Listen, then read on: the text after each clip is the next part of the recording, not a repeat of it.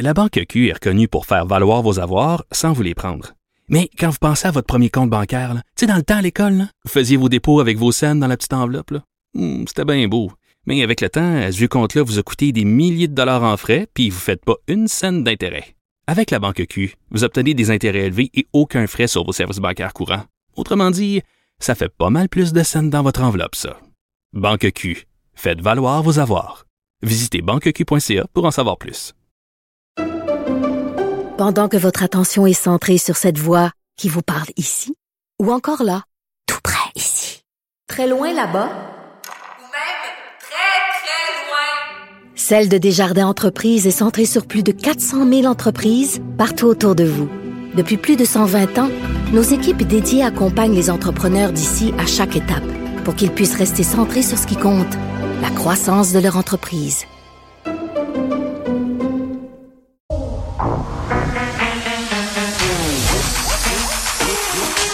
Elle a une opinion sur tous les sujets. Pour elle, toutes les questions peuvent être posées. Geneviève Peterson. Cube Radio.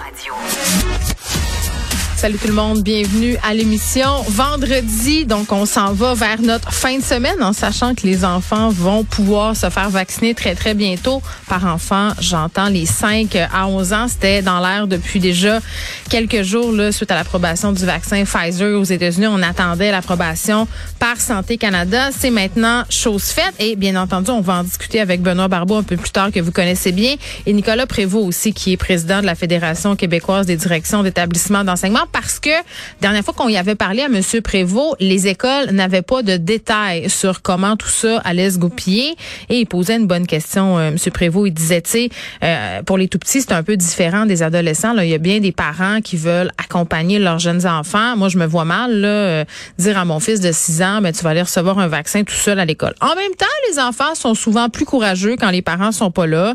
Si ça se passe en milieu scolaire, peut-être que les parents n'ont pas besoin d'y être, mais si ça se déroule en deux temps, puis tout porte à croire que ce sera ça le scénario envisagé, c'est-à-dire qu'on aura ce choix euh, de nous rendre dans un centre de vaccination ou de se fier entre guillemets sur l'école pour avoir accès à la vaccination, ben la question va quand même se poser et il y a la question du risque aussi. Là. On sait là, euh, que concernant la vaccination des ados, il y avait eu quelques complications, notamment euh, inflammation de l'enveloppe du cœur. C'est quoi les risques? On est beaucoup moins tolérant aux risques en ce qui concerne les enfants. Donc, on va essayer de faire un bref euh, survol, mais un survol qui va nous permettre de comprendre un, c'est quoi ce vaccin-là?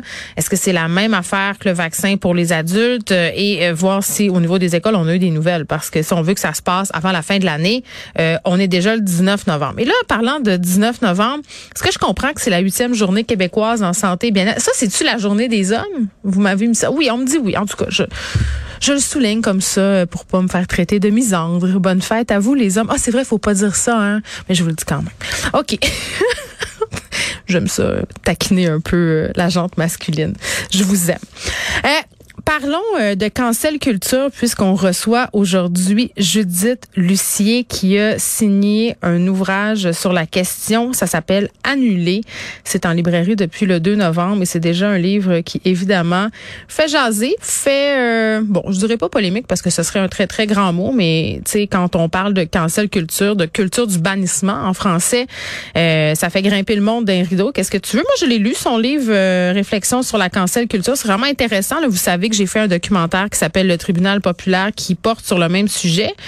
Euh, puis je suis assez contente de constater en fait qu'on se rejoint, je dis moi, à plusieurs euh, niveaux, là, notamment euh, au niveau du fait que toutes les deux, là, puis c'est à peu près ce que disent tous les experts. Euh, qui est dommageable en ce moment, c'est que dans les camps euh, qui s'affrontent, tout le monde se campe dans sa position et personne se parle. Et là, on accuse euh, la gauche de faire bon des actes de cancel sur les médias sociaux et d'un autre côté, la droite fait un peu la même affaire. Donc, comment on fait pour repriser hein, ce tissu-là social qui est en train euh, de s'étioler? Est-ce qu'il est rendu trop déchiré? Autrement dit, tu sais, quand le pot est trop cassé, là, même si tu essaies de recoller tous les morceaux, ils finissent toujours par péter en mille. Là. Ça serait dommage que ça soit ça Euh, le résultat, mais je vais parler à Judith tantôt vers 14h45 parce qu'elle a parlé aussi à des gens qui ont vécu euh, des histoires de cancel, à des gens qui participent aussi, entre guillemets, à cette culture-là sur les médias sociaux, puis voir aussi où est-ce qu'on est rendu dans notre réflexion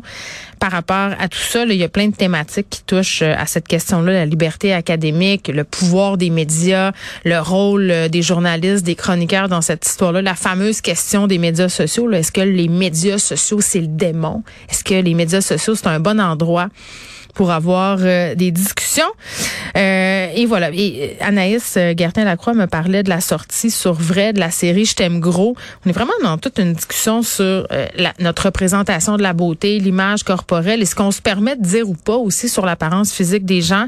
je chroniquais ce matin dans le Journal de Montréal sur la série Sex and the City, mais plus précisément sur les commentaires que je vois circuler depuis qu'on nous a annoncé cette nouvelle mouture de la série And Just Like That. Ça sort au mois de décembre. Les commentaires sur l'apparence physique des actrices qui ont pris le dessus sur les articles qui portent sur la série elle-même. Là. Euh, c'est assez catastrophant de voir ça. Euh, donc, discussion là-dessus un peu plus tard et aussi sur les régimes amaigrissants. C'est un peu dans la même veine de sujet, là, en ce sens que c'est notre propension à vouloir se conformer à des standards à tout prix. Il y a une étude euh, qui est parue, une étude qui a été menée par des chercheurs de l'Université Laval où on conclut en fait qu'on n'est pas tous égaux par rapport au régime, qu'il y a des facteurs génétiques, des facteurs environnementaux qui font euh, qu'on va euh, avoir du succès ou pas de succès par rapport à un régime amaigrissant. Mais bon, je vais parler avec une nutritionniste, Karine Gravel, qui signait un livre récemment sur, euh, bon, pour en finir avec les, la culture de la diète. Est-ce que c'est même une bonne chose qu'on parle encore de régime? C'est la question qu'on va se poser.